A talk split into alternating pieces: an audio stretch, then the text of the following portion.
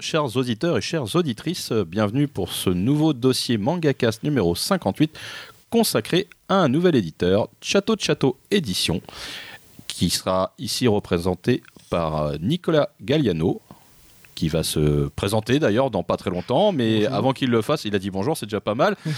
on a, on a, oui, n'aie pas peur, euh, fais-nous confiance. Et euh, par, autour de cette table en formica beige, qui n'est toujours pas beige, mais pas en formica non plus, nous avons Echo qui crache trip. Bonsoir tout le monde. Nous avons Thunder Geek qui lui euh, est statique. Statique, ouais, ouais, carrément. Salut à tous. Voilà, et administrateur à temps partiel de notre Discord actuellement en route. Donc euh, venez nous rejoindre et parler de vos passions, celle de Manon surtout. Manon, c'est déjà devenu l'égérie du Discord. Hein, euh. L'éco-fan, comme on dit. Je suis l'idole. D'ailleurs, on va l'appeler l'éco-location. Oh là là là là là là On dit mon humour, mais. Ça commence bien, vraiment le level. Ouais, level, ah ouais, ouais, Non, mais...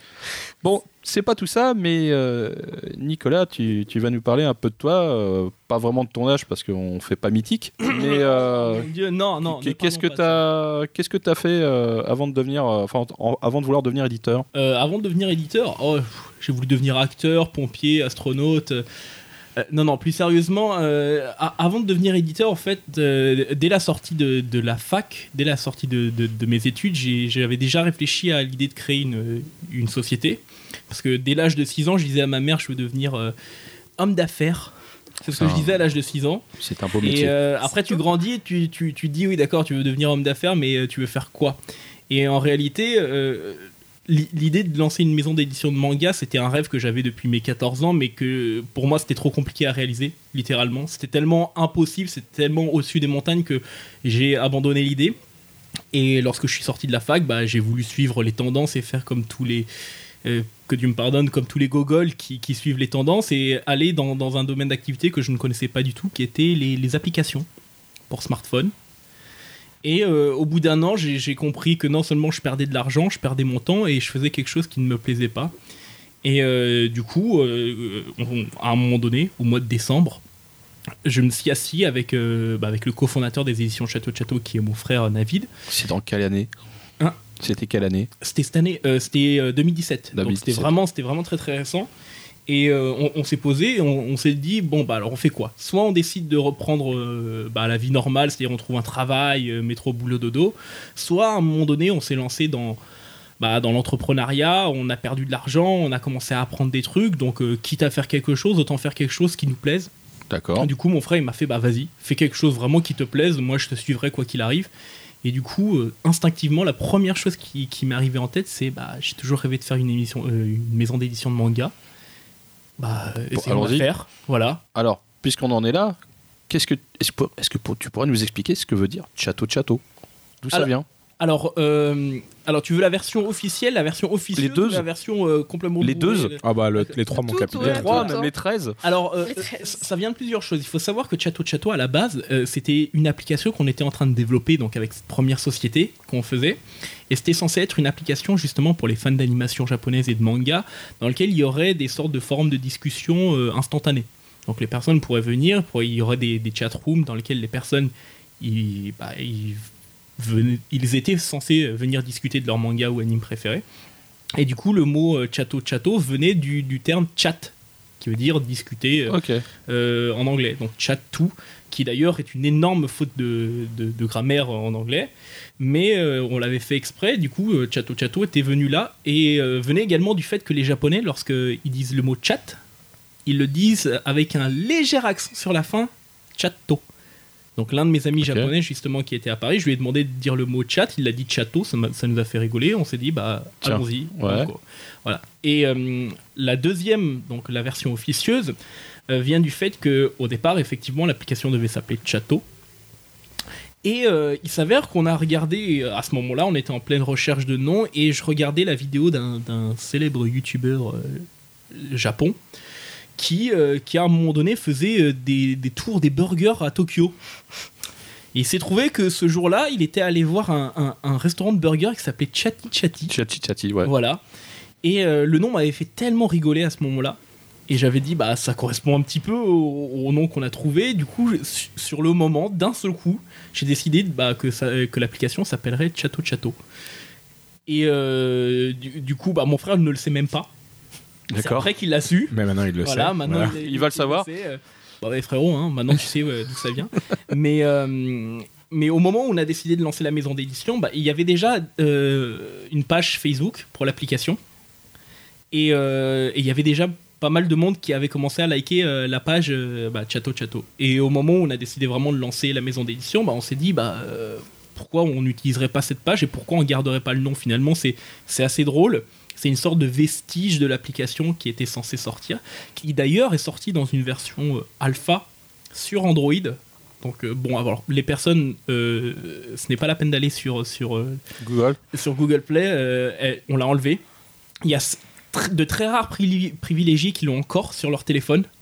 D'ailleurs, l'application techniquement est encore fonctionnelle. Donc, c'est-à-dire que les, allez, on va dire la dizaine de personnes qui l'avaient téléchargé vraiment en version pré-alpha, ils peuvent toujours l'utiliser et ils peuvent toujours créer des chatrooms pour, euh, pour essayer de discuter et tout. Donc, euh, c'est assez drôle. Mais voilà, on a décidé de garder le nom euh, parce qu'il nous faisait rire, parce que c'était, voilà, c'était une manière pour nous de dire, à un moment donné, on a commencé par une entreprise qui nous plaisait pas ça a foiré. On a décidé de se lancer dans quelque chose qui nous plaît. Donc on veut garder un nom justement de ce passé-là.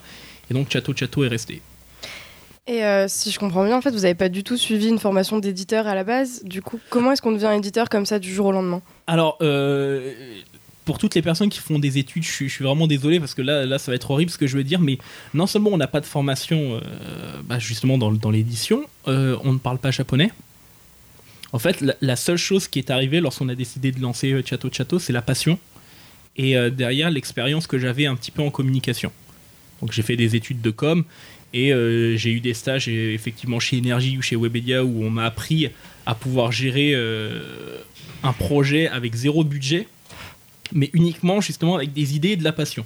Et à partir de là, bah, justement, lorsqu'on a lancé euh, la maison d'édition, bah, sur le moment, honnêtement, lorsque j'ai créé la première entreprise, j'avais voulu suivre le modèle que tout le monde nous apprenait à la fac, c'est-à-dire faire un business plan, suivre telle, telle ligne directrice. Et J'ai vu que ça ne fonctionnait pas. Lorsqu'on a lancé euh, Chateau Chateau, moi je me suis dit une chose, je me suis dit, je ne fais rien de tout ça. Pas de business plan, je j'analyse pas le marché, je ne regarde pas comment ça fonctionne. Simplement, je me lance. J'essaye d'apprendre. Je vais chercher toutes les informations que j'ai besoin à gauche, à droite. Je me renseigne énormément. Et ensuite, derrière, bah, je commence à apprendre. Et le moment où je me sens prêt, je me lance. Mais du coup, ça a été quoi les étapes vraiment pour créer Chateau Chateau? S'il n'y a pas de business plan, tout ça, c'est quelles étapes vous avez suivies? Idée, mois de décembre 2017. Février, lancement de Chateau Chateau. En deux mois, j'ai dû apprendre tout, on va dire, toutes les étapes de création d'un manga. Donc toutes les étapes d'adaptation, que ce soit le lettrage, que ce soit la traduction, que ce soit la recherche de l'imprimeur, que ce soit toute la partie paperasse qui peut y avoir, euh, toute la partie droit d'auteur, toute la partie négociation. Donc euh, vous avez un rôle important dans, dans, dans cet apprentissage pour une raison toute simple, c'est que on ne peut pas avoir ces, ces, ces renseignements partout. Il suffit pas de taper sur Google, euh, je recherche comment ça fonctionne pour trouver. Il faut vraiment fouiller de droite à gauche. Il s'avère qu'il y avait une certaine émission qui s'appelait euh, MangaCast, qui avait invité quand même pas mal d'éditeurs Oui. qui ont réussi finalement à me fournir pas mal d'informations, qui Ça était déjà ça. un très bon départ. Donc euh, quand je vous dis que vous avez une importance, c'est vraiment le cas.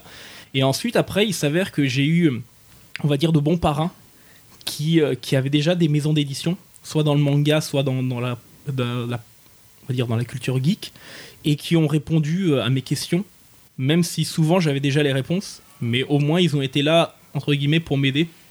Donc après, bon, je, l'ai dit dans des interviews, euh, je peux le redire une dernière fois, j'espère que les pauvres, euh, ils vont pas en avoir marre que je les cite. Donc c'était Florent Gorge qui, qui a créé notamment Omake Books. Et euh, de l'autre côté également, il y avait, euh, on va dire, un senpai spirituel en la personne d'Ahmed Agne de- des éditions Kiun. Donc j'ai vraiment regardé son parcours, ce qu'il avait fait.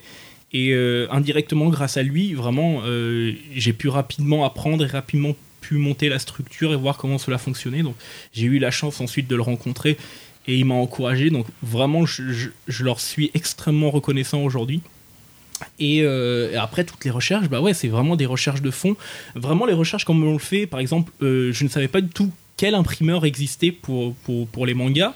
Et j'ai fait vraiment à l'ancienne, c'est-à-dire je suis venu dans une librairie, j'ai pris un manga, j'ai regardé à la fin et j'ai commencé à regarder tous les noms des, bah, des imprimeries, parce qu'on est dans l'obligation d'indiquer justement euh, l'imprimerie avec qui on a, on a sorti le manga. Donc j'ai j'ai fait ça, j'ai fait une liste de tous les imprimeurs qu'il y avait.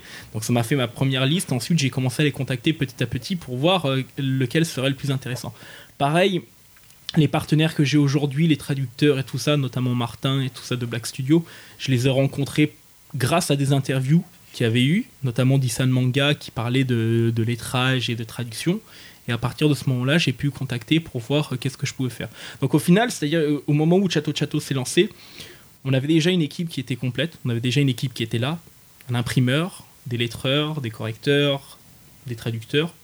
Et ensuite, après, il a suffi d'apprendre, entre guillemets, su- sur le tas, vraiment d'apprendre petit à petit pour comprendre mieux comment chaque chose fonctionne. Et au final, euh, ça nous a pris plusieurs mois jusqu'à la sortie de Carsifona pour vraiment comprendre comment fonctionnait ce domaine. Alors moi, c'était, euh, tu as parlé un petit peu de ta relation avec euh, les éditeurs, avec le monde un petit peu du manga, de l'animation, de ça, mais euh, avec les banques, ça s'est passé comment en fait quand tu arrives avec ce genre Alors, de projet Je vais, je, vais, je vais couper tout de suite. Ça coûte pour les personnes, parce que j'ai eu beaucoup de personnes qui m'ont envoyé des messages récemment et qui disaient qu'ils voulaient se lancer également. Je le dis tout de suite, lancer une maison d'édition coûte très cher. Très très cher. Et il s'avère que moi j'ai la chance d'avoir des fonds personnels qui me permettent, qui m'ont permis de me lancer. Et euh, le- la chose, c'est qu'aucune banque ne va te prêter de l'argent.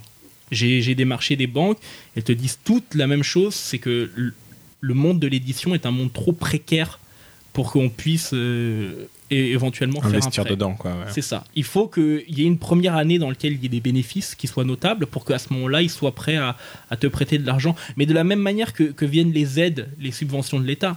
On te dit clairement, lorsque je suis allé démarcher pour ça, pour les subventions, je croyais que, bah, que les subventions étaient faites justement pour les petits éditeurs et pour leur permettre de grandir ou euh, bah, de tenir. Et en réalité, j'ai découvert que il faut un certain chiffre d'affaires à, à 6 zéros, euh, non, à 5 zéros, pardon, pour, pour que tu puisses euh, demander des subventions. C'est-à-dire qu'il faut que tu sois déjà bien implanté pour qu'on vienne t'aider. Mais t'es en train de dire que c'est grâce au deal de drogue que tu faisais à Énergie, Exactement. t'as réussi à avoir les fonds nécessaires pour débloquer. Tu, tu as tout compris. donc château de euh, château, et euh, en gros les fondations sont sur la poudre quoi. D'accord. ex- exactement. J'ai été dans tout, dans tous les trafics, euh, trafic de petits mouchoirs, trafic de madeleine. Le trafic des petits Petit mouchoirs. Trafic voilà. de culottes usagées. Ah, Oh oui, là là pensé. là. Malheureusement, on n'a pas, on n'a pas suffisamment de, de célébrités qui sont prêts à donner leur culotte en France, ce qui est bien dommage. Mais euh, Ah, Les personnes âgées, si. Voilà. Oh, pitié, Mais, euh, et tu, tu parlais de tes, tes relations avec Kiyun, donc entre autres, mais avec les autres éditeurs historiques, ça s'est passé comment? Ils ont vu Alors, de quand ils t'ont vu arriver, petit peu, surtout. ouais. Quand Alors, ils t'ont vu euh, arriver. euh, je vais te dire très honnêtement, euh, à Ahmed, je l'ai rencontré au mois de, au mois de février, au moment où. Donc on février s'est lancé. 2017. Deux- euh, 2018. 2018 Oui, D'accord. donc cette année. Vraiment, Ah, ok. on s'est lancé cette année. Il faut savoir que euh, la maison d'édition a 9 mois D'accord, ouais. Voilà. Donc, euh, donc euh, lorsqu'on s'est lancé, Ahmed, je l'ai rencontré voilà, euh, lors des. euh, Angoulême euh, Non, c'était les prix Konichi. Oui, d'accord, oui, carrément, ouais. Voilà, euh, j'y étais allé effectivement, euh, et à ce moment-là, j'ai pu le rencontrer. Et euh, du coup, bah, déjà, j'étais très admiratif avant parce que je regardais les vidéos et tout ça. Donc, le fait de le rencontrer en vrai, tu vois, j'étais plus comme un fanboy qui, qui rencontre une sorte d'idole. Tu vois, il y a certaines personnes qui sont, qui sont fans de euh, Johnny, de Michael Jackson, de, de grandes stars. Moi, Et je toi, c'est Ahmed de Kiyun. moi je, suis, je suis- moi, je suis fan, moi, je suis fan d'éditeur, toi. Euh, je suis fan d'Ahmed. euh, Il y avait Grégoire Hello aussi euh, de Kurokawa que, que, j'aimais beaucoup. On m'avait vanté beaucoup les mérites et je l'ai rencontré la semaine dernière lors d'un événement caritatif auquel je participais. Et, euh, et c'est ce que je disais. euh, J'adore, la personne. Euh, il est très humain, très gentil. Et euh, j'étais vraiment jaloux des, des vêtements qu'il portait. je trouve ça trop classe. Les Ah, vêtements bien aimé m'habiller comme ça. Mais l'événement en question, Il avait c'était quoi? euh, il des avait, un, Airbus? il avait un Non, kigurumi, c'était avait genre- un... C'était genre une chemise normale. Ouais. mais, euh, ça, ça ressemble un peu à ces, ces chemises que tu vois typiquement au Japon, ou même euh, que, que les fans de K-pop portent. euh. Il y, a, y y une chance sur deux qu'il l'a acheté au Japon. hein. Oui, Ouais, ah ouais, ouais, non, mais il y a- il y, a de grandes chances et tout ça. Donc, euh, donc voilà, j'ai j'ai rencontré. Après, les, les autres éditeurs, j'ai j'ai rencontré que vraiment en les croisant Mm. lors du Japan Expo, parce qu'on était tous dans la partie professionnelle et tout ça. Euh, Ahmed m'avait fait rencontrer, euh, je crois, le directeur éditorial de Pika. Euh, Ah oui, oui, oui, oui, tout à fait, oui. Voilà. Tout à fait, ouais. Et, euh, et sinon, j'ai rencontré aussi euh, Mammouth de, de chez H2T, qui était avant, avant qu'ils se fassent racheter par Pika, ils étaient mes voisins. Donc j'habite en, en Seine-et-Marne, donc on était, on était vraiment voisins l'un à côté de l'autre. Donc voilà, c'est les seuls que j'ai rencontrés jusqu'à maintenant. Les autres, bah, j'ai rencontré que, on va dire, des attachés de presse et tout ça, mais sinon, euh, je, je les ai pas vraiment rencontrés. Et du coup, je sais pas du tout ce qu'ils pensent de moi. Euh, un concurrent. ah, ah, si, en fait, si Grégoire croyait, la semaine dernière, quand je l'ai rencontré, il croyait qu'on faisait du manga français. Donc euh, autant dire que ça, ça- ça fait une petite surprise quand tu dis ah non bah non bah non je, je reviens de salon de Francfort et on a négocié avec les japonais des, des, des deals pour l'année prochaine Ah, là d'un seul coup voilà tu passes de ah bah il fait que des mangas français euh, je l'aime bien à éventuellement tu peux devenir un concurrent donc euh, mais bon il est, rest- il est resté vraiment très très gentil donc euh, oui. c'est- vraiment des personnes que, que j'apprécie Il t'arrivera un accident, mais c'est pas grave. Je suis prêt à prendre les risques si tu il y a une Mazda qui t'écrase, tu sauras qui c'est. oh mon dieu.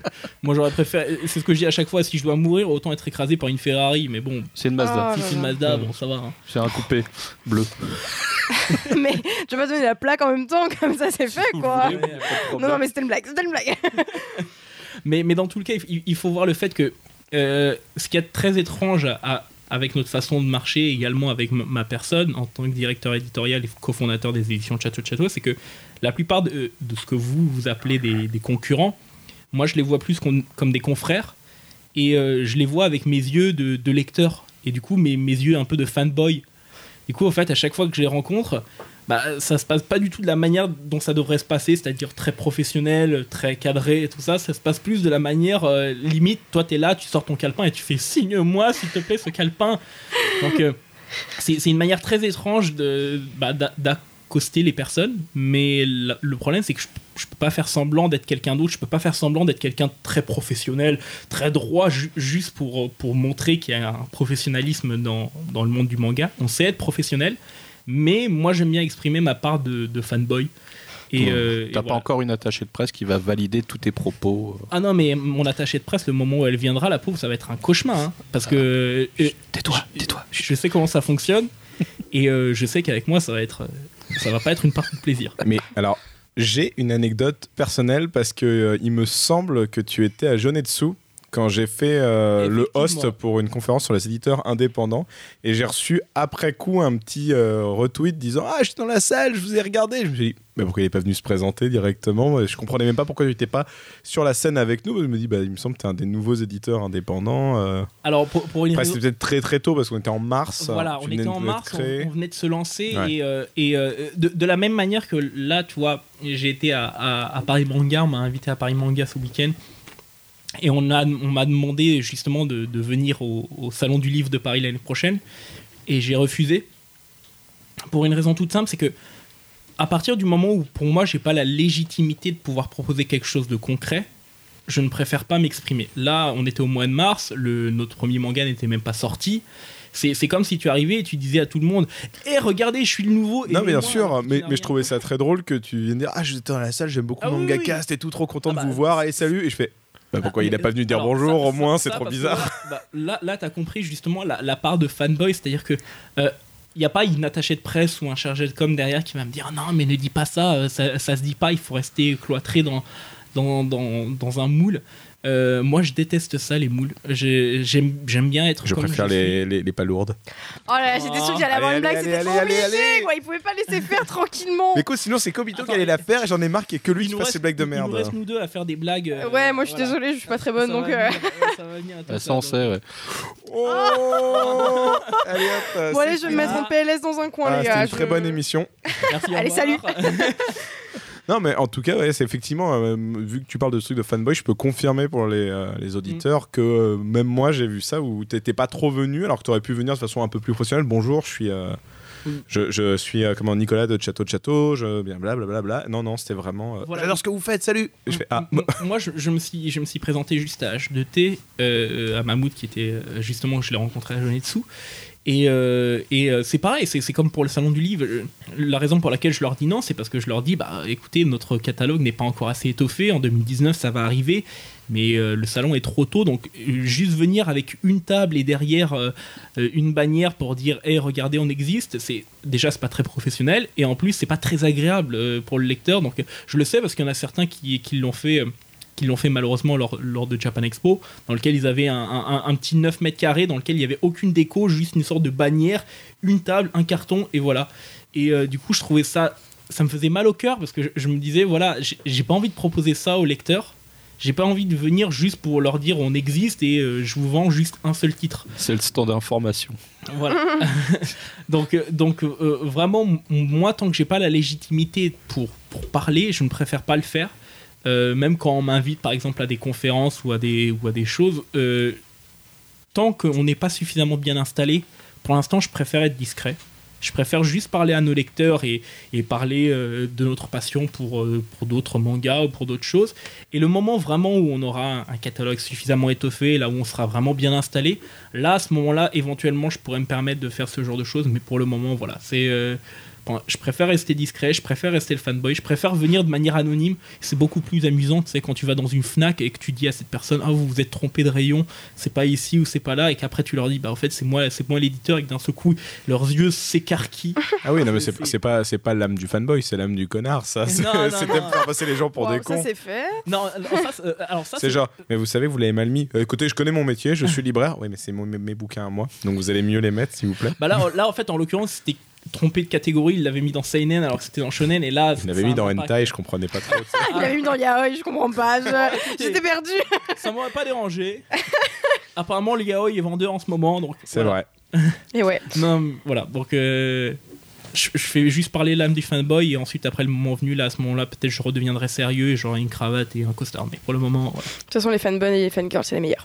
Et euh, du coup, quand on se lance euh, comme ça, comment on décide d'une ligne éditoriale? Est-ce qu'on cherche surtout à se démarquer bah, de tout ce qui a déjà été fait, Kiyun, tout ça Ou alors est-ce qu'on cherche plutôt juste à suivre son envie, ses coups de cœur sur les mangas et voilà? alors moi il n'y a pas de ligne éditoriale. Ok, Allez, et ben voilà, ça c'est fait. YOLO à l'arrache, Drop, drop, drop, drop the mic. Je, suis, je- je suis désolé mais je t'ai dit on est, on est Pas vraiment grave. on est vraiment pas conventionnel C'est-à-dire Mais que le on est moment très où- freestyle. Hein, le, le c'est- moment où on s'est lancé, tu, tu as raison sur un point, le moment où on s'est lancé, moi je me suis dit, si je me lance, c'est uniquement pour, pour sortir des titres dont je suis, je suis vraiment fan. Il y a des coups de cœur énormes, toi. Et euh, du coup, j'avais j'avais trois séries en tête que je voulais absolument, qui étaient l'une des raisons pour lesquelles on a, j'ai lancé euh, Chateau Chateau avec mon frère. Et euh, alors, je suis très triste parce que la- la- pour la petite anecdote, la semaine dernière, je, je suis revenu du salon de Francfort où j'ai rencontré euh, Kodansha, que j'ai essayé de contacter depuis un an et demi. Et ils m'ont annoncé que l'une des licences que je voulais absolument a été vendue. Ah là là là là là là. Donc là, maintenant, je peux le dire haut et fort parce que euh, elle m'appartient plus et quelqu'un d'autre l'a acheté. Toi, le vrai, le vrai salaud qui va annoncer euh, à la terre entière qu'une licence a été achetée et tout ça. Donc, Oh, euh, putain. oh mon dieu. C'est quand qu'on va diffuser l'émission non, Euh, c'est- Non, non, c'est euh, bah, la semaine prochaine. semaine hein. prochaine. Bah Après, on peut ne pas dire qui l'a diffusé, non? Non, non, on s- même moi je ne sais pas c'est qui qui l'a acheté. Ah. Euh, Voilà. Donc euh, on, on- on saura juste le nom du titre, mais en fait il faut savoir que moi je suis un énorme fan, pour ne pas dire obsédé, des Monogatari series. Ok. Ah oui, c'est vrai, ça a été acheté. Et euh, du coup je cherchais à l'acheter et euh, la semaine dernière on m'a annoncé que, que ça a été acheté. Donc euh, Mais ça n'a pas été annoncé officiellement, Non, ça. ça J'ai pas pas. vu une news Non. passer pas. Non. Donc là, c'est un scoop. La, la- la pauvre maison d'édition qui l'a acheté, là, va me détester. Ils vont me haïr. Non, non. Du coup, un deuxième accident, on part sur ça Euh, Euh. Voilà. Non, non, Mais- c'était une maison, cette maison d'édition ne nous écoute pas. Donc c'est Voilà, bon, vas-y, c'est continue. Mais, mais euh, je, suis, je suis très heureux parce qu'un rêve vient de se réaliser. et C'est vrai qu'on est en, en bon chemin pour éventuellement sortir les deux autres licences que je rêvais et qui étaient l'une l'une des leitmotifs de, de- du lancement de Château. Alors Château, c'était donc, Olivier Tom. On lui a pas dit que c'était déjà Voilà. sorti, le pauvre. Gum aussi. Merde. Euh, Non, ça c'est chez Tonkam qui veulent le sortir. Ils nous l'ont dit. Alors, euh, bref. Et... Ah oui, euh, passons, parce que là, je ne comprends plus rien. du coup, Euh. en fait, on marche que sur le coup de cœur. Voilà. Ok. Voilà. Vraiment, que, que sur les envies euh, qu'on a. Ma- maintenant, on a les lecteurs également qui nous envoient des listes entières de mangas qu'ils aimeraient bien voir. Oui, j'ai vu que vous aviez fait une question sur Twitter comme ça, auquel j'ai répondu d'ailleurs. Euh, et en fait, et en fait on, on rigole pas avec ça parce que là maintenant j'ai une montagne de, de livres en japonais et euh, de listes et justement chaque titre je les regarde en fait une par une. Des fois je me prends un week-end entier et euh, je me mets sur mon lit avec mon ordi pour regarder chaque titre, de quoi ça parle, si c'est intéressant. Je fais une sorte de présélection et ensuite après sur les titres vraiment qui nous plaisent, euh, bah, des, fois j'ai découvert des coups de cœur que j'ai commencé à rajouter aux listes des titres qu'on voulait prendre. Donc vraiment, finalement, les lecteurs, des fois, sont le meilleur moyen de découvrir des séries et à la fin de- d'en devenir fan au point que tu te dis, bon, bah écoute, moi, je vais, je vais travailler pour essayer de l'acquérir. Donc il y a, il y a d'un d'un côté mes coups de cœur et de l'autre côté, il y a les lecteurs également qui aujourd'hui font très bien leur travail. Euh, parce qu'ils t'envoient des montagnes, des montagnes de titres. Des fois, tu- ils te sortent des titres de, qui datent de 1995. Waouh. Tu te dis, ah ouais, quand même. Donc, et tu vois que la série est toujours disponible, mais tu te dis, est-ce que, c'est, est-ce que ça vaut la peine de sortir un titre qui date de 95 Moi, une, une série qui, je pense, est assez courte et qui peut cartonner, c'est Kochikame. Oh putain. Kochikame, Non, Kochikame, ça va. Non, mais on parlera de nos envies plus tard, d'accord Voilà. Parce que moi aussi J'ai- j'ai mis un truc et moi aussi j'ai rien très drôle, c'est sujet. que, c'est que Echo, elle sait pas du tout Si c'est Kochikame, le c'est le même manga le type plus long du d'envie, monde. vous le Il a laissez, 200 il veut, volumes. lui, il veut, Si, c'est il le veut truc avec perdurer dans le l'inspecteur, temps. Ouais. Ouais, je connais. Il veut pas Ouais. vos Oh. licences de merde. Tu m'as appris. Ah oui, Bref. voilà, non, d'accord. Alors- Echo, elle connaissait Et- Kochikame parce que je lui avais dit. J'étais très étonné pendant deux secondes. Je J'ai fais, pas putain, beaucoup de elle a- culture elle de a de la manga sur culture. euh, au Japon. Et le donc, but, euh, c'est de d'accord, développer une laissez-moi. société, pas de la couler avec vos goûts. Eh, mais moi, j'ai j'ai Alors- proposé, on en parlera plus tard, Alors, mais j'ai proposé un très bon manga. Beaucoup, beaucoup de personnes euh, nous ont averti que euh, oh, les, les maisons d'édition coulent. les Alors, beaucoup de maisons d'édition qui ont coulé, il, il faut, il faut le dire, euh, on, lance, on commençait avec un budget énorme. C'est-à-dire qu'ils ont mis énormément d'argent dès le début, Oui. sans y aller pas à pas. Et c'est ça qui, qui les a fait couler. Nous, on essaie d'y aller vraiment pas à pas, donc on met peu à peu de l'argent, peu à peu des licences. Non, mais il faut On pas préfère sortir. prendre le temps. euh, C'est d'ailleurs pour ça que euh, cette année, on a que Carsifona comme, comme manga et que des fois, les, les lecteurs ont l'impression qu'on n'a qu'un seul titre au catalogue, ça va être comme ça jusqu'à la fin. N- non, on aura bien d'autres titres en 2019, Oui. mais euh, ça doit venir petit à petit. Pour Non, mais il y, a- en a qui sont arrivés, ils nous ont sorti 15 titres d'un coup. euh, Oui, voilà, Ils s'étaient pliés au bout de deux ans. Donc, Ça sert à rien. voilà, nous, nous, on est là vraiment pour durer, on n'est on n'est pas là pour. On n'est pas là pour, pour venir de passage et dire voilà, on sort 4-6 titres, ça nous plaît, merci, au revoir, on plie bagage et ensuite après on prend l'argent et, euh, et on va aux Caraïbes. Quoique je crois pas qu'avec une maison d'édition tu puisses finir aux Caraïbes avec une villa. Ah, Ploujoula, Jarry, C'est ça. Mm. Et, euh, non, moi je crois que je peux prendre un ticket pour aller à Mulhouse, mais euh, c'est pas mal. Voilà. C'est plus loin, c'est euh, plus voilà. exotique. Et il y a combien de personnes qui travaillent du coup pour Chateau Chateau Alors, euh, ça dépend. Euh, il faut voir comment vraiment on fonctionne dans une maison d'édition, mais si tu parles de, on va dire, tous les freelances qui, qui travaillent avec nous, on est 7-8 personnes. Si, euh, si tu parles vraiment des personnes qui, qui, qui sont en CDI et qui travaillent euh, à temps plein, euh, il n'y a que moi. Vraiment, euh, je maîtrise à peu près tous les aspects, donc j'ai dû apprendre à gérer à la fois les paperasses, la com en même temps, euh, gérer les négociations, euh, gérer la, mise en place euh, des, des produits, euh, vérifier. Alors, mon frère, heureusement, euh, est superviseur éditorial. Ce qui est bien, c'est que il a un œil externe à tout ça. Il aime bien les mangas, mais pas, pas comme moi. Il n'est pas un vrai fanboy. Il aime quelques titres et c'est tout.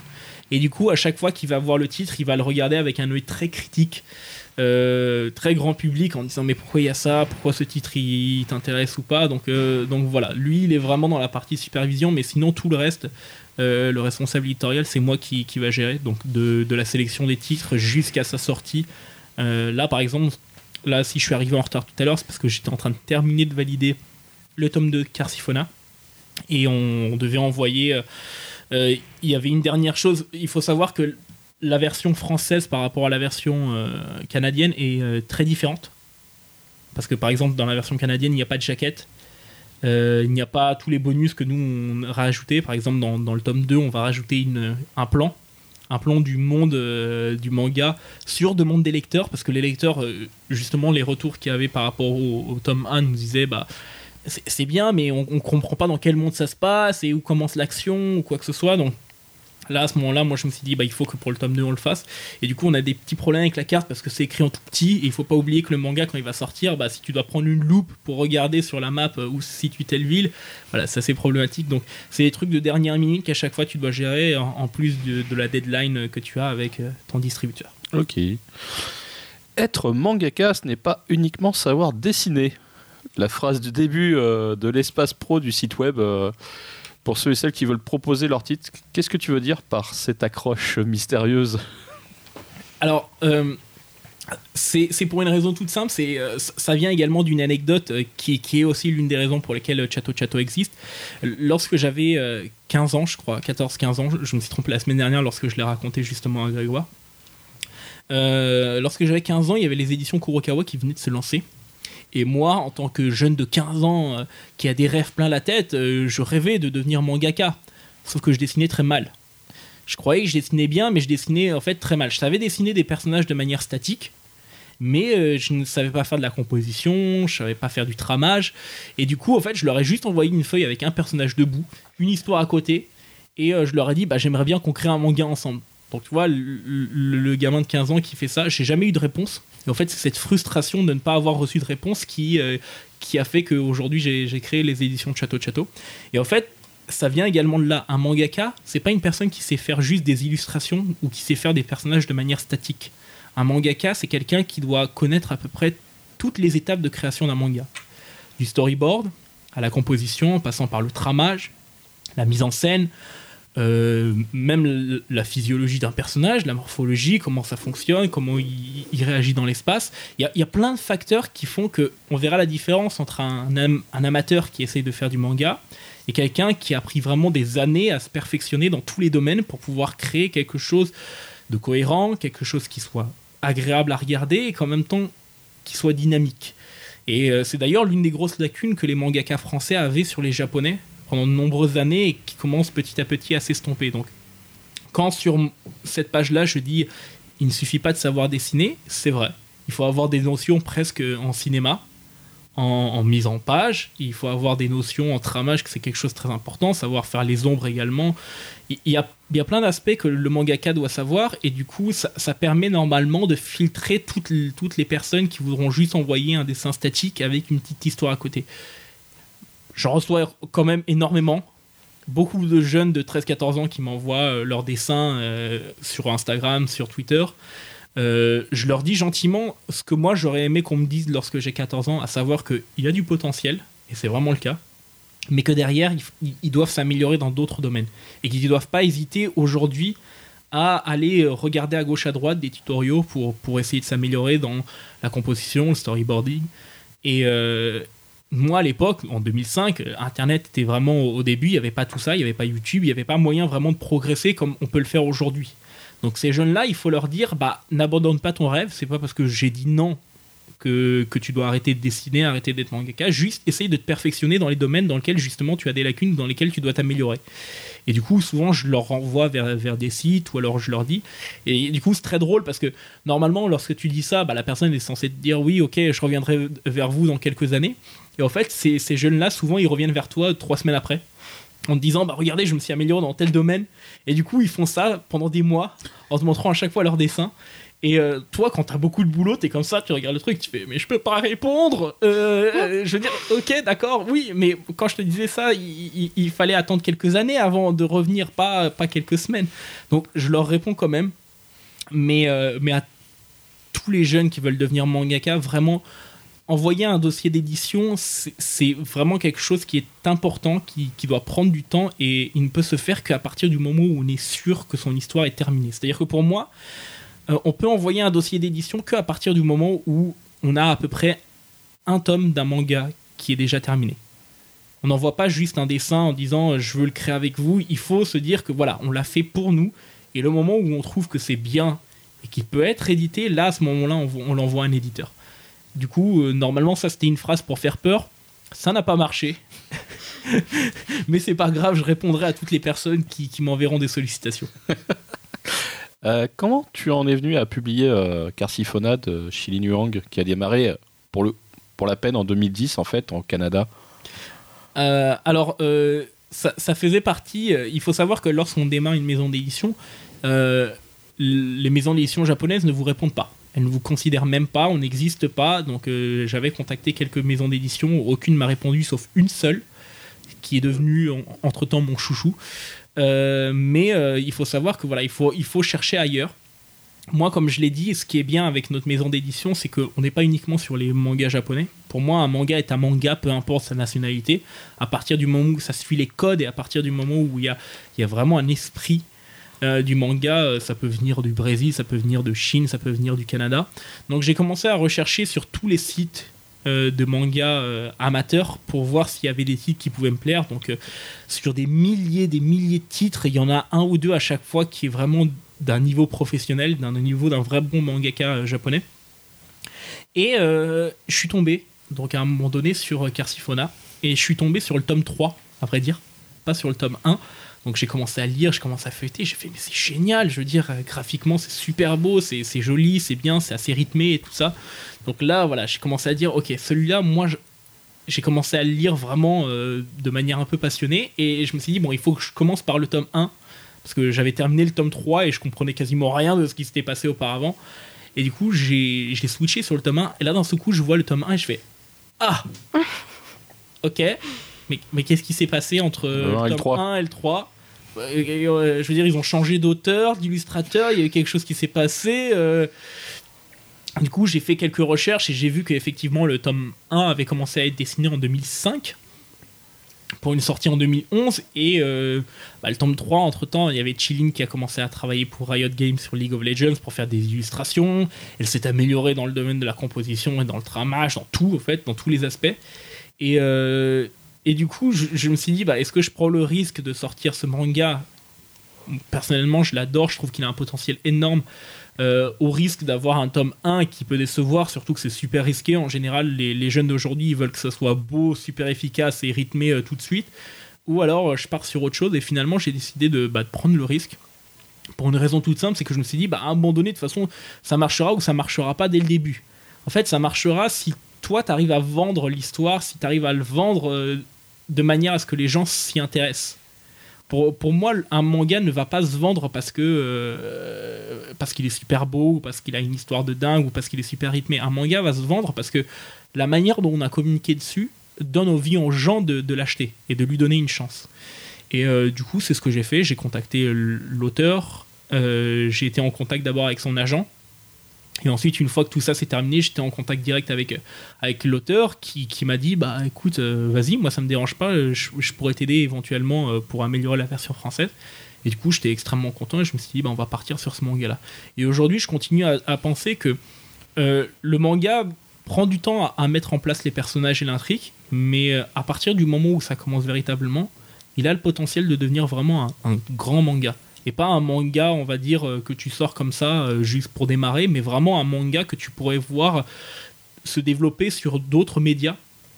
Parce que même pour moi, lorsque je lance un manga, il, faut que je puisse me dire que le manga doit être, euh, on doit, doit être adapté sur plusieurs médias différents. Donc que ça soit de l'animation, que ça soit des goodies. Comme je l'ai dit, je suis un énorme fanboy. Moi, les, les animes qui me plaisent ou les mangas qui me plaisent, c'est des mangas dans lesquels je me dis que je peux acheter des produits dérivés dessus. Du coup, chez moi, j'ai énormément de produits dérivés de manga parce que pour moi, c'est il faut qu'il y ait un ensemble en fait. Il faut qu'un manga m'apporte à la fois de l'émotion, de l'action, une histoire, mais il faut également que je me dise qu'une fois que j'ai terminé de lire le livre et que je l'ai fermé, je peux continuer ma passion à travers autre chose et notamment à travers euh, la- l'achat de goodies. Et du coup, euh, Carsifona est le parfait exemple d'un manga qui, qui, si vraiment je le poussais, je pourrais éventuellement euh, pouvoir le proposer euh, à d'autres éditeurs ailleurs. Et donc plutôt dans la dans l'émission, vous avez dit que vous faisiez pas que du global manga, que vous avez même prévu des japonais. Mais pour revenir un peu sur le, le global manga, est-ce que vous pensez que ça peut vraiment marcher en France? Bah, la preuve en est, euh, le premier tirage de Carsifona était. Alors, ça, c'est des chiffres, normalement, euh, aucun éditeur les annonce, mais bon, comme je fais jamais rien d'autre comme les autres, en l'occurrence, voilà, nous, le premier tirage, et il était 3000 exemplaires, ce qui est quand même beaucoup dans, dans, dans le monde de l'édition. Actuellement, oui. Voilà, et euh, il a été sold out en deux semaines. Oh, wow. Ah ouais, quand même. En sachant qu'il a été sold out avant sa sortie, donc avec les précommandes. ok. Voilà. Donc, c'est c'est ce que je dis aux Japonais, c'est ce que je dis également aux autres personnes. Un manga reste un manga. En fait, c'est parce qu'il y a eu des personnes qui ont utilisé des barbarismes comme global manga que ça, ça ne s'est pas vendu. Franga. Voilà, franga, Manga. manhwa.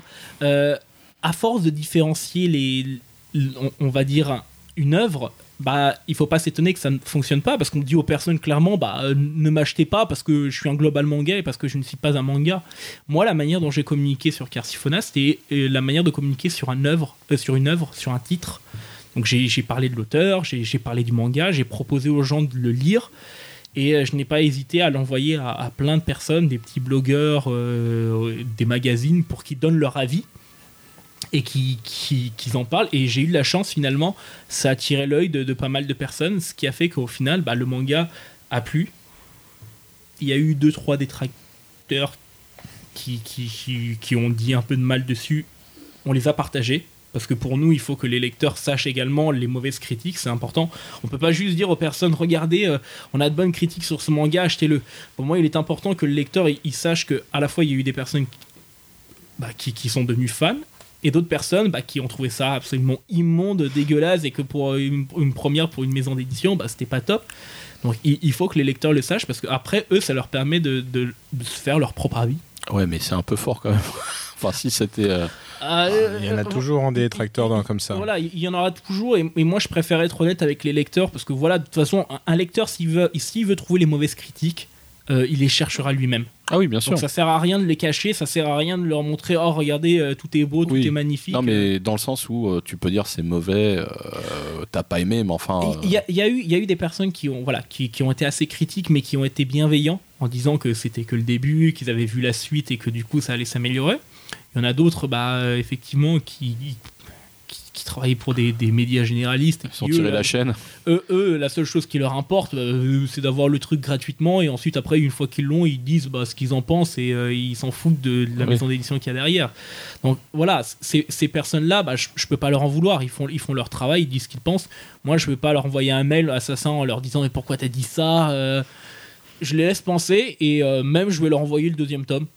Ouais. Ils pourront dire encore plus de mal s'ils le veulent, mais au, au- au moins, voilà, moi j'ai j'ai fait mon travail et, et, euh, et j'ai permis à des personnes de découvrir le titre et de, de- aujourd'hui d'en devenir. Je suis très content aujourd'hui qu'il y ait des messages justement de personnes qui me disent on est impatient qu'il y ait le tome 2 qui sorte et tout ça. Ça fait toujours extrêmement plaisir parce que ça veut dire que ça, ça a fonctionné. Et en tant que nouvelle maison d'édition, dans ce marché très très concurrentiel et un peu, euh, un peu pris d'assaut, en fait, vous comptez vous démarquer comment? C'est quoi votre stratégie? Il n'y a pas de démarcation. Très honnêtement, je veux dire, à, force de vouloir se démarquer, euh, souvent il y, a des- maisons d'édition qui coulent. Parce que eux, dans leur tête, il faut, il faut rester sur cette ligne éditoriale et il ne faut pas bouger. Et au final, ils se mettent en danger euh, assez facilement. Nous, la seule chose qu'on se dit, c'est que on va pas regarder ce que les autres vont faire. On va, le regarder, on va le regarder, mais uniquement en tant que lecteur.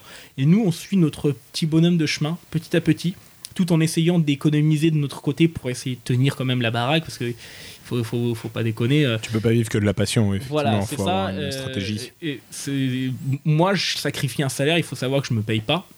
Mon frère non plus. Tout, tout est investi euh, à l'intérieur de la maison d'édition et on sait très bien qu'on ne pourra pas avoir de bénéfices vraiment nets avant plusieurs années.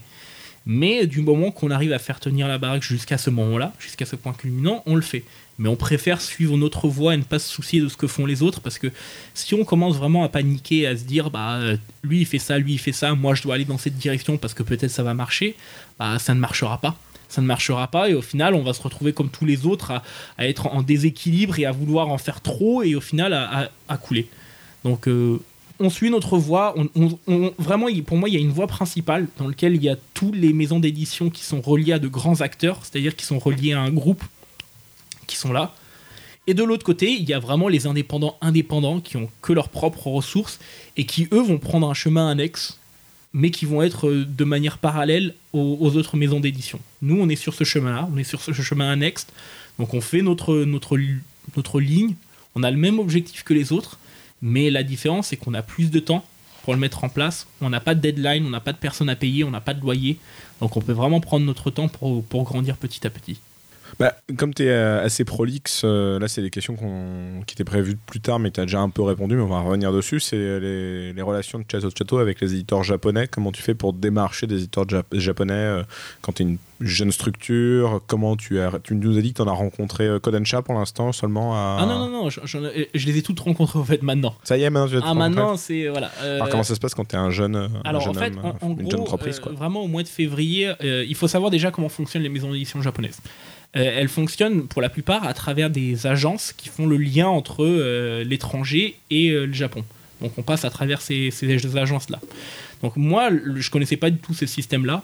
Lorsque j'ai commencé au mois de février, j'ai envoyé directement des mails via les sites, les sites des éditeurs, donc les sites japonais, quand il y avait des formulaires pour pouvoir les contacter. Et c'est eux qui t'ont dit ah non, faut pas passer comme ça, faut aller contacter. Alors voilà, il y en a qu'une seule qui m'a dit ça, c'était la fameuse euh, maison d'édition qui m'avait euh, qui m'avait contacté en premier. Il s'agissait de Kadokawa, Ok. euh, qui, qui sont vraiment qui étaient vraiment adorables dès, le- dès le début et, euh, et qui m'ont dit voilà il faut passer à travers ces agences-là. C'est comme ça que j'ai découvert ce système-là.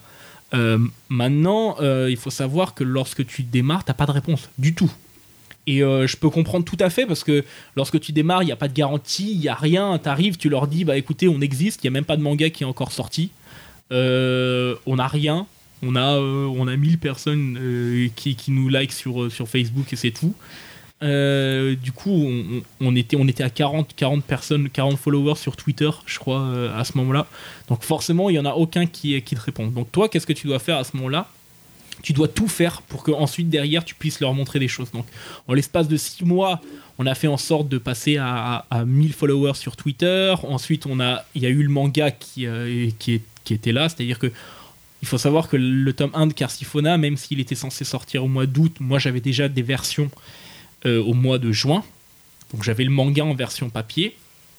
Euh, on a eu la chance d'avoir déjà des interviews dans les magazines comme Animeland, ce qui a permis de légitimer un petit peu notre existence. Euh, et, euh, et voilà, tout ce travail pour exister, tout ce travail pour montrer que tu commences à monter petit à petit, commence à faire son effet. Et euh, au moment où j'ai relancé les maisons d'édition, je crois trois semaines avant Japan Expo, là à ce moment-là, on m'a dit bah écoute, nous on veut, on veut te rencontrer à Japan Expo pour que tu nous présentes la maison d'édition et tout ça. Et là, lorsque tu arrives à Japan Expo, là, tu, alors tu sors la totale, tu sors le manga qui est déjà prêt en version papier, donc ça fait déjà son effet, ça leur permet de voir euh, ce que tu Hmm. proposes. En termes de travail d'éditeur. ouais. Voilà, en termes de travail d'éditeur, donc la qualité de papier, la qualité de traduction, tout ce qu'il y a. Euh, tu leur montres également les magazines que j'ai eu de la chance. Le, le, le Animeland, là où on était sorti, il était sorti le matin même. Oui. Donc c'est-à-dire que le matin à, à Japan Expo, quand il y avait leur stand, je suis arrivé en courant. Je leur ai dit j'en veux trois ou quatre. Et euh, du coup, j'avais quatre magazines comme ça. Et en fait, j'en ai donné un à chaque éditeur. Euh, et du coup, voilà, ça me permettait, moi, derrière, de leur dire regardez, en, en six mois, en moins de six mois, on est passé du statut, euh, on vient à peine de se lancer, à un statut, on a déjà un manga, on a déjà des lecteurs qui nous suivent, on a déjà des articles dans des magazines. Donc ça veut dire que nous, on est capable de faire les choses de manière professionnelle et de, travailler de manière correcte. Donc là, à ce moment-là, tu commences déjà voilà, à devenir important. Après, euh, là, pour le salon de Francfort qui s'est tenu la semaine dernière, j'ai rencontré encore plus de maisons d'édition grâce au fait que bah, Carsifona était un succès. Et à partir du moment où euh, tu commences à dire bah, sold out en une semaine, là d'un seul coup, ça change la donne. Là, tu passes de t'es le nouveau petit éditeur euh, qui, qui est intéressant à t'es un éditeur qui devient, qui commence vraiment à devenir intéressant. D'ailleurs, ça c'est pas écrit, mais dans ce genre de cas, comment ça se passe? Parce que là, tu dis c'est sold out, tu viens de nous le révéler. Mais euh, eux, comment ils ont les chiffres? En fait, il y a un retour global d'éditeurs avec des chiffres, c'est eux qui, se, non, non, qui a- voient a ça. Il n'y a pas de retour, c'est toi qui l'indiques juste dans le mail. Tu l'as juste indiqué, d'accord. tu- Tu as expliqué, on a voilà, notre tu- premier titre, sold out, En euh, fait, avant tu- sortie. Tu, tu fais une sorte de petite. Moi, je travaille comme si j'étais à la fac et comme si j'étais devant un jury master, c'est-à-dire que tu dois leur convaincre que ton travail, à un moment donné, il est viable et il est pro. Donc, c'est-à-dire que moi, j'ai fait les petites diapos comme pour l'école. Tu Oui, passes- capture d'écran, sold out, tu, capture tu machin. passes des nuits, voilà, tu passes des nuits à regarder les trucs. Toi, tu as les chiffres de vente justement qui, euh, qui arrivent euh, grâce à ton distributeur, donc tu peux, tu peux savoir à l'avance. Donc, toi, tu, fais, tu passes des nuits à te dire comment je vais le mettre en place. Est-ce que je l'indique comme ça ou comme ça? Et au final, quand tu arrives, bah, tu leur montres, tu leur dis regardez, moi, il y a ça, ça, ça. Euh, voilà, donc ça veut bien dire qu'à un moment donné, ça, ça fonctionne et nous, on aimerait travailler avec vous. Euh, après. Là, je peux, je peux pas encore le dire parce que voilà, on est encore Mmh, en pleine ouais, ouais, négociation bien sûr, avec bien toutes les d'édition, mais mais aussi, je, je pense que ce qui leur a plu également, c'est le fait qu'on était assez atypique parce que quand je les ai rencontrés à Japan Expo, euh, comme je te l'ai dit, je suis arrivé en manière fan, de manière comme un fan, comme un fan. J'avais un gros t-shirt euh, de, Slam ah Dunk, j'avais la casquette. C'était euh, presque le cas et, et, et au fait. D'un seul coup, la manière dont elles m'ont les personnes, alors c'est une anecdote avec une maison d'édition, tu vois, je leur disais, voilà, votre titre, je rêve de l'éditer, ça fait l'un des trucs et tout ça. Je commence à leur dire le nom des personnages, je commence à leur dire, voilà, j'ai toutes ces figurines. Ah oui, chez ça moi marche bien ça en général, je pense. non, Non, pas du en tout. fait, en fait, au départ, la- l'agent Ah. qui était censé faire le lien entre les deux, tu vois, elle a commencé à me regarder avec un regard, mais Il fait peur. euh, voilà, limite en me disant, mais c'est pas comme ça que ça se passe. Normalement, tu dois être de manière très respectueuse. C'est un process qui est très carré, tu sais. Et moi, je- toi, tu es là, tu débarques en disant, regardez, on est les nouveaux, mais moi, je suis un passionné, j'aime tellement vos trucs. que J'ai des figurines plein, ple- plein, mais Ouais, mes j'ai tous les Hug. Pillow de la série Voilà, et c'est tout. ça. je- Alerte psychopathe Non, mais je, je- vraiment. je- Tout dans je- la retenue, je mais pas là. jure- Je vous jure, là, là c'était pas dans la retenue, et du coup, ça a même fait peur, effectivement, au départ, aux, aux Aux Japonais, personnes- ouais. aux- voilà, aux, aux maisons d'édition japonaises. Et ensuite, après, quand ils ont commencé à, me connaître et quand ils ont vu le travail qu'on faisait, ils ont vu qu'on arrivait à être professionnel, mais en même temps qu'on arrivait à être vraiment de gros gros fanboys. Et du coup, finalement, c'est là où ça a commencé vraiment à leur plaire et qu'ils ont commencé à dire Mais attends, de quelle autre série tu, euh, tu aimerais sortir et tout ça euh, euh, Et du coup, ils nous ont donné une liste comme ça de, de titres. voilà. Et, et là, maintenant, quand je suis allé la semaine dernière à Francfort, j'ai compris que c'était. Peut-être, je sais pas comment les autres maisons d'édition fonctionnent, mais c'est vrai que c'est assez atypique. Et finalement, moi, je refuse de rentrer dans un moule et d'être très, très strict, très droit. C'est-à-dire que si, si elles veulent pas négocier avec moi, bah, je, je peux pas leur en vouloir. Mais si elles doivent négocier avec, avec nous, il faut comprendre que nous, à un moment donné, on est des fans. C'est-à-dire qu'on a créé cette maison d'édition en tant que fan, en tant que lecteur. Et on peut pas changer la manière dont on est euh, uniquement pour essayer de correspondre à, euh, on- va dire, à un moule qu'il y a dans, dans le monde de l'édition. Moi, euh, je prends des titres parce que je les aime, je les vends parce que je les aime.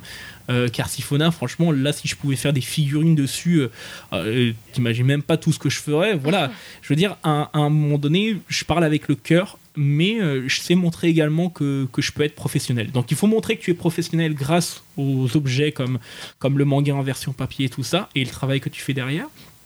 Et, euh, et tu dois parler avec le cœur. Et si, si tu arrives à le faire, bah, soit ça marche, soit ça marche pas. C'est un coup de poker. Et euh, pour le moment, ça se passe bien. Je croise les doigts. Mais, mais pour le moment, ça n'a pas l'air de les gêner plus que ça. Donc voilà, je continue à, être qui je suis. Bah, tu nous parlais de la, foire du livre de Francfort, mais justement, bah, Château de Château euh, vient d'arriver. Hein, euh, neuf mois, une naissance. Hein, ça C'est s'invente pas. on est vraiment très jeunes. Euh, comment euh, tu abordes justement un, un salon euh, de cette taille où, qui en fait permet à, à la terre euh, éditoriale de se réunir et de négocier des droits quand tu arrives là-dedans, qui a t'as affaire qu'à des vieux croulants quasiment ou, ou des moins vieux qui ont 15 ans d'existence ou 10 euh, qui, qui sont à l'aise. en- Tu vois, ils arrivent et toi, tu arrives, tu es. Hey, ça a l'air cool votre club, je peux rentrer. Enfin, tu vois. Bah, au, au fait, le, le salon de Francfort, je savais même pas ce que c'était. Ouais. Jusqu'au mo- jusqu'au moment où, où- où j'y arrive. Et en fait, la seule raison pour laquelle j'y suis allé, c'est parce que justement, on, on était en échange avec ces maisons d'édition japonaises. Et euh, à un moment donné, je, euh, je leur disais, bah voilà, moi je veux ce titre, ça. Et dans la conversation par mail, ils nous ont dit, bah si vous voulez, on peut se revoir au salon de Francfort. Et euh, moi, je me suis dit, bah écoute, même si je dois payer 300 euros pour aller à Francfort euh, et tout ça, bah je suis prêt à le faire. Et du coup, c'est uniquement pour aller faire euh, des, des rendez-vous professionnels qui durent une demi-heure, une heure, Ouais. que, que je l'ai fait. Donc, c'est au moment où je suis arrivé vraiment que j'ai vu la, la masse de monde qu'il y avait. Et alors, il faut savoir que Francfort, tu, tu payes une soixantaine d'euros lorsque tu es professionnel pour y aller. 60 euros, il faut savoir qu'il y avait quasiment autant de monde que lors de la première journée de Japan Expo, sinon plus, et c'était que des professionnels. C'est-à-dire que les Allemands, ils arrivent à te faire payer 60 euros à autant de monde qu'à Japan Expo, et les gens, ils sont contents.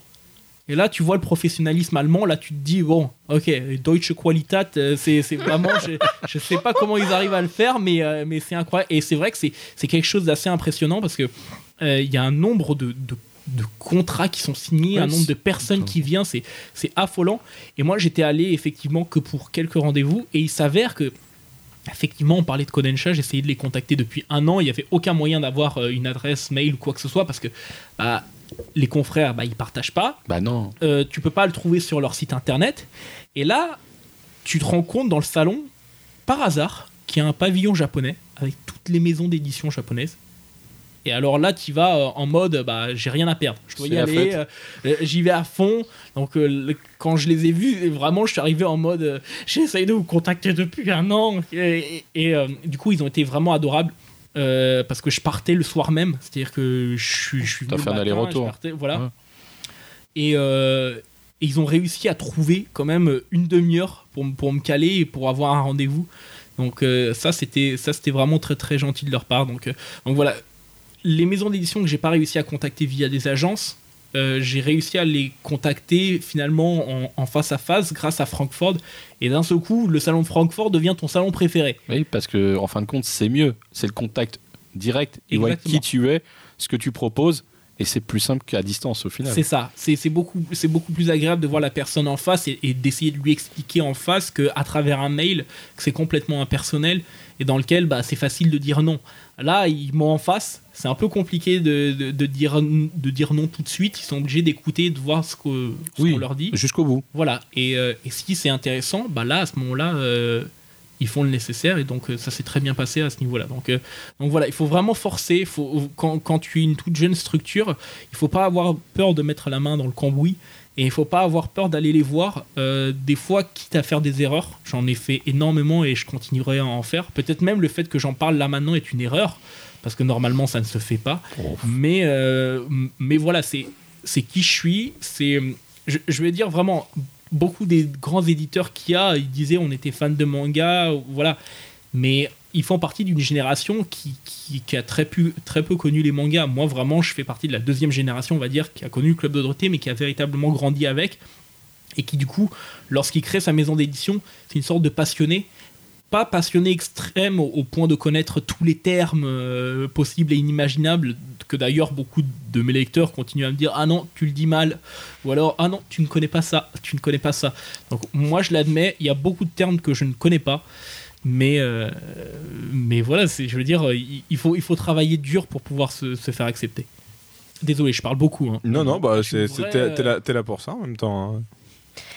Et s'il y avait une maison d'édition française euh, que vous pourriez prendre comme exemple, ce serait laquelle Alors, euh, j'en ai parlé tout à l'heure, donc euh, forcément, pour moi, l'e- l'exemple parfait, c'est Kyun, qui, est- encore indépendant aujourd'hui et qui, est l'exemple parfait justement de, la maison d'édition qui a grandi petit à petit, qui, proposait déjà de belles choses dès le départ et qui vraiment s'est amélioré avec le temps au point de proposer aujourd'hui des, des mangas d'une qualité mais exceptionnelle. Ils ont, ils ont un coup d'œil vraiment pour pouvoir déceler des, mangas qui, ne sont pas faits pour être des succès, mais qu'ils arrivent à transformer en succès. Donc pour, moi, c'est vraiment une maison d'édition qui est le parfait exemple de la maison du parcours qu'on aimerait avoir, donc Kiun. Et après, j'aime bien également la manière dont Ototo, petit à petit, a, grandi. Eux également, ils ont grandi euh, grâce à des idées astucieuses, notamment prendre des licences de mangas qui avaient déjà des animes pour essayer justement de, rester dans un équilibre comme ça, ça ne fait pas peur au lecteur et petit à petit on grandit.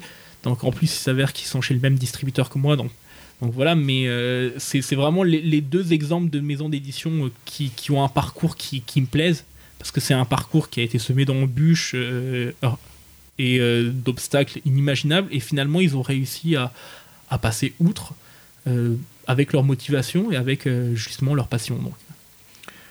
Ouais. Tu as évidemment des titres pour 2019, ça on l'avait bien compris.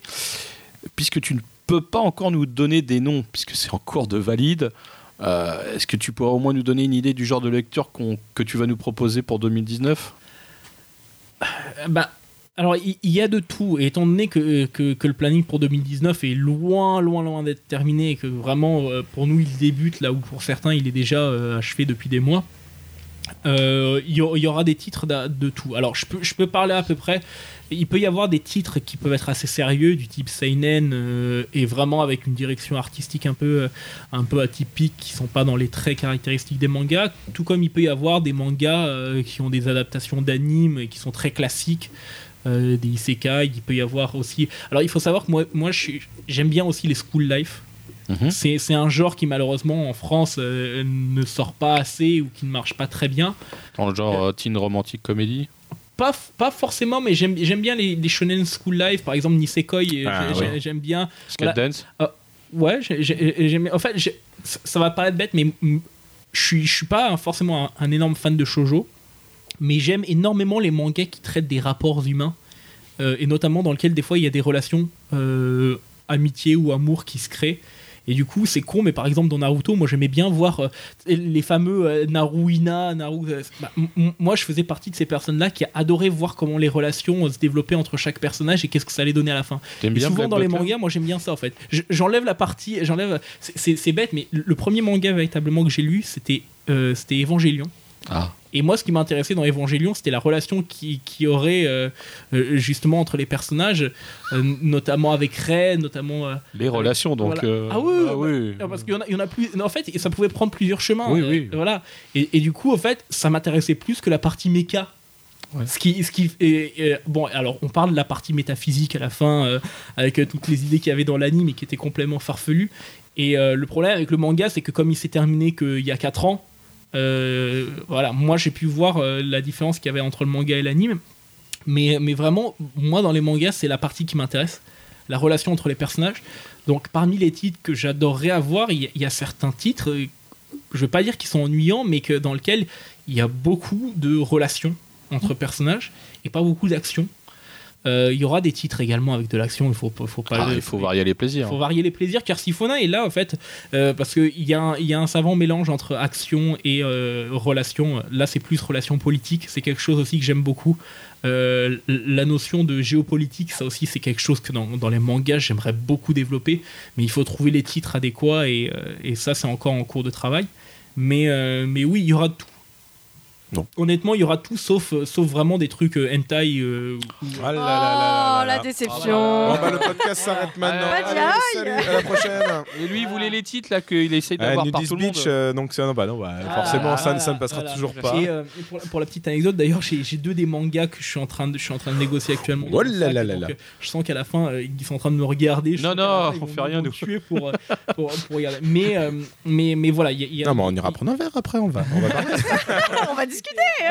C'est dommage, je bois pas d'alcool. ça, Ah, mais merde. la fête est plus folle, hein, pardon. Non, non, mais attends, attends, Alors- attends. Pas Nudist Beach, pas d'alcool, c'est bon, c'est fini. Ah, Alors, ça, c'est- ça, des trucs hein, d'ailleurs qui, qui va être terrible parce qu'on dit Oh, en, général, Japon, après, ouais. voilà, au Japon, après, Oui. après chaque signature de contrat, en général, on, on trinque jusqu'à que mort s'en Oui, suive. Et euh, je- moi, c'est ma phobie. C'est-à-dire que le moment où il y aura, il y aura ça, Mais- je, je crois que et je, je sais pas comment je vais faire. te mais-. Est-ce que tu sais pourquoi d'ailleurs? Ça, je peux te l'apprendre. Pourquoi Bah, ils boivent autant C'est parce qu'au Japon, ils considèrent que si tu bois pas et si t'es pas bourré, c'est que t'as quelque chose à cacher, en fait. Donc en fait, ils préfèrent limite que, que au boulot avec le patron, tu sois alcoolisé et que tu lui fasses Ah patron, t'es pas vraiment cool avec moi au taf. Et le lendemain, ils auront tout oublié parce qu'on sera revenu dans la rigueur japonaise. Mais euh, il faut boire quand tu dois fêter quelque chose, signer quelque chose parce qu'il faut montrer que t'as rien à cacher. Alors moi, c'est plutôt le contraire. J'exprime tout sans être, euh, sans être bourré et je me demande même à quoi je ressemblerais si, si un jour j'étais bourré. Un monstre.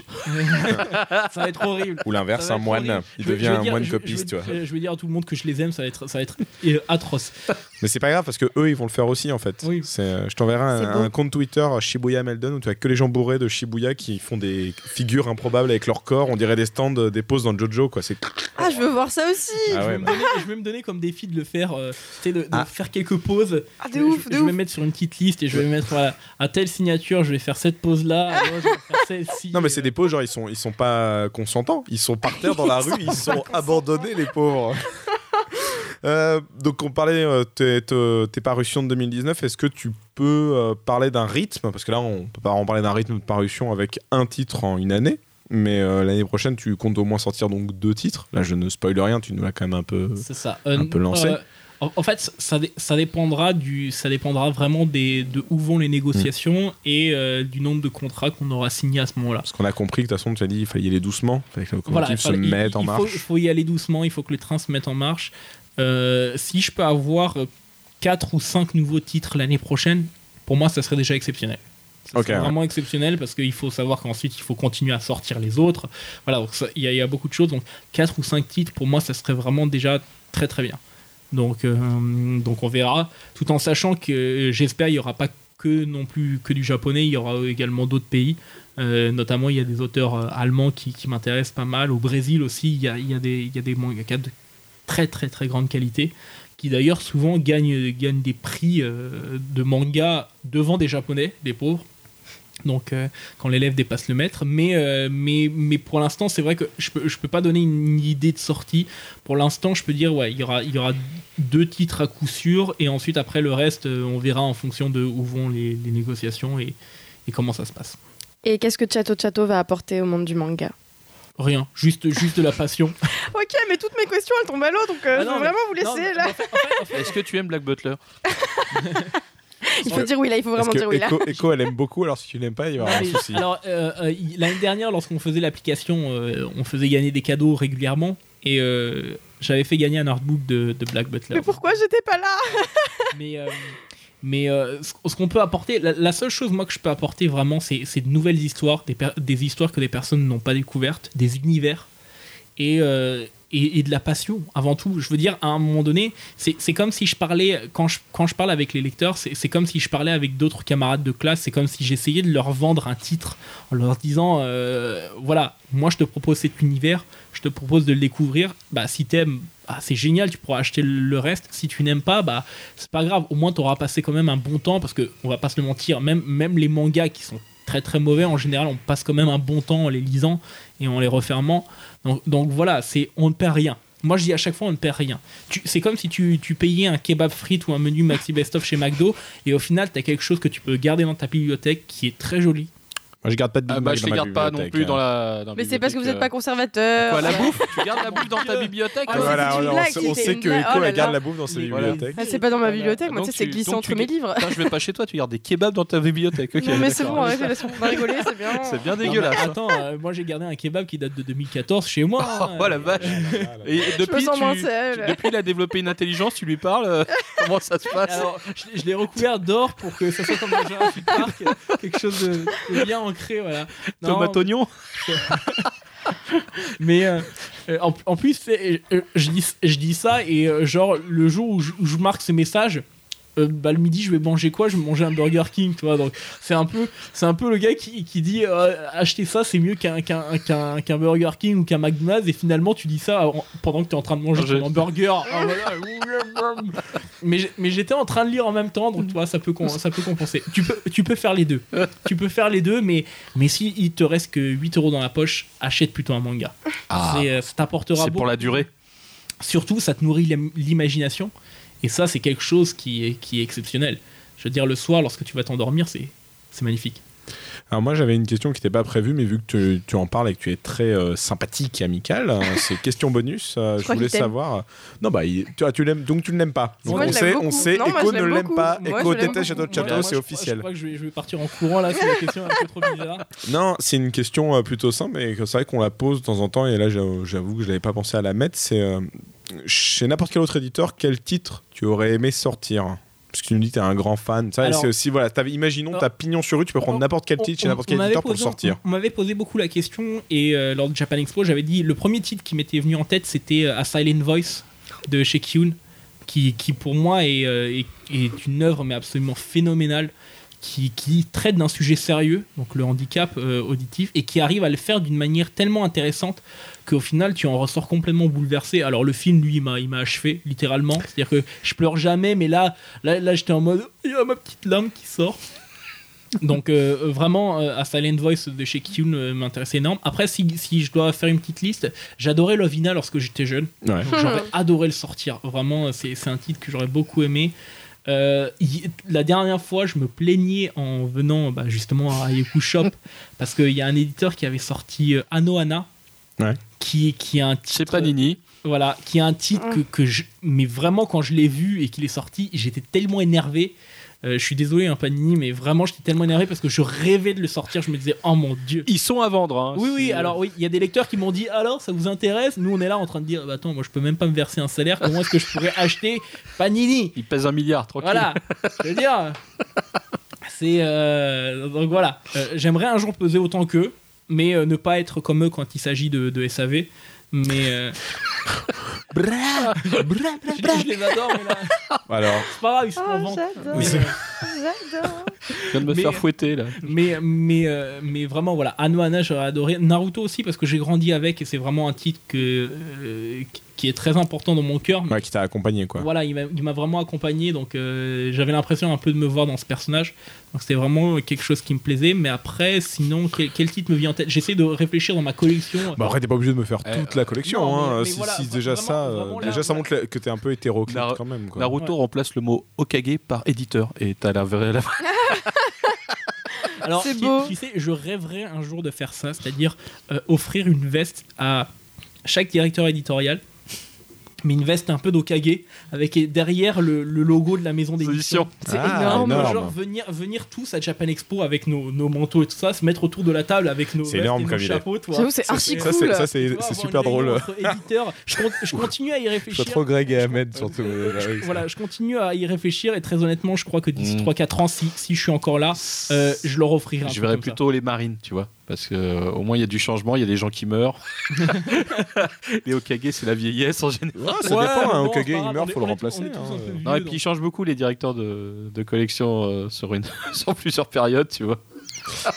Mais euh, voilà. Et, et, et Bakemonogatari que voilà, voilà, Ah, c'est ce qu'on ah, disait. voilà, Voilà. forcément. Et ça, c'est fait, comme dirait l'autre. Voilà, mais si- sinon, euh, c'est vraiment des titres, ouais, c'est assez hétéroclite. Je suis, je suis pas, je suis pas renfermé sur, euh, sur, sur un type en particulier.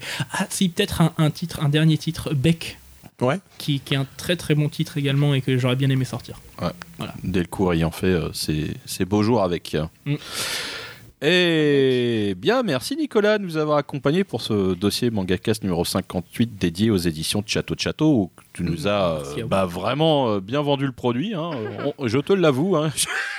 En étais réalité, je vous ai dithyrambique. tous soudoyés. euh, non, il y non, a du des tout. petits Non, non, billets ah non, qui, euh, c'est pas tout de Chut, suite. on dit On pas en parlera ça. en 2020. euh. ah, ça Bah, en fait, Akata, si. il nous file des bifetons à chaque Voilà, fois. On peut, et on peut puis, prendre des Puis bifetons avec enfin, nos en éditeurs. fait, si, ça parce va. que Echo, elle a été achetée avec de, de- du melon de panne. euh, enfin, oui, c'est Non, vrai, mais il- Echo il est est achetable venu- avec tout. Hein. Euh, Voilà, Euh, alors acheter là, de vous la l'avez bouffe. entendu, Euh, Echo, Non, mais à partir du moment où c'est de la bouffe, euh, Je suis même pas sûr que ces Bellon Pan euh, puissent acheter quelqu'un. hein. Si, Euh, si elle, n'importe quoi. Elle les a mangés, maintenant c'est fait. hein.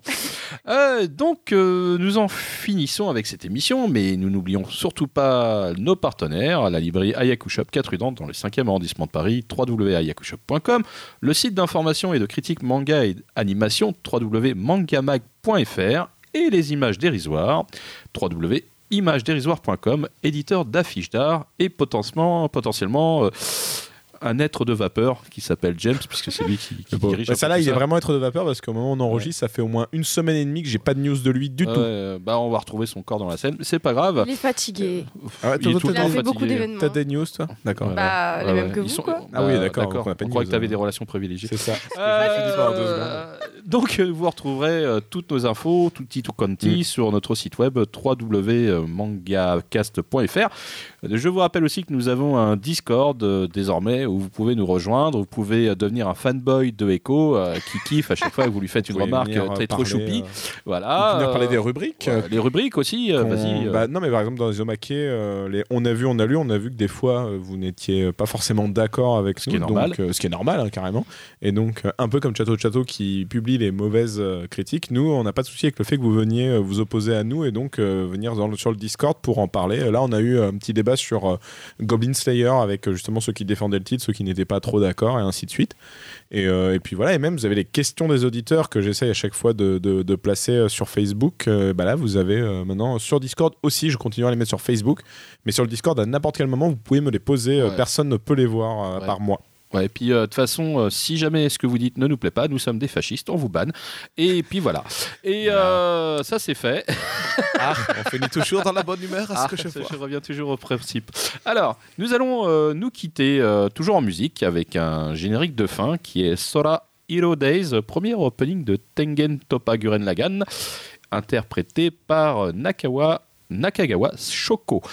On vous kiffe, euh, on vous dit au revoir, on vous fait plein de bisous et puis on vous retrouve euh, prochainement pour Bah, un toi- autre dossier toi, des un peu Omake. Euh, moi un peu moins au mois de novembre parce que je serai au Japon et je vous ferai des, des petits lives. hein. Là, là, je suis Je te jaloux. regarde. Voilà, je vous montrerai des On est vidéos les de deux, comment hein. il faut boire et pas être bourré. Et euh, voilà, ça pourra permettre à certains de sortir de situations critiques. Donc, euh, on vous laisse, on vous fait des bisous. À très bientôt. À plus. À la prochaine. Au revoir.「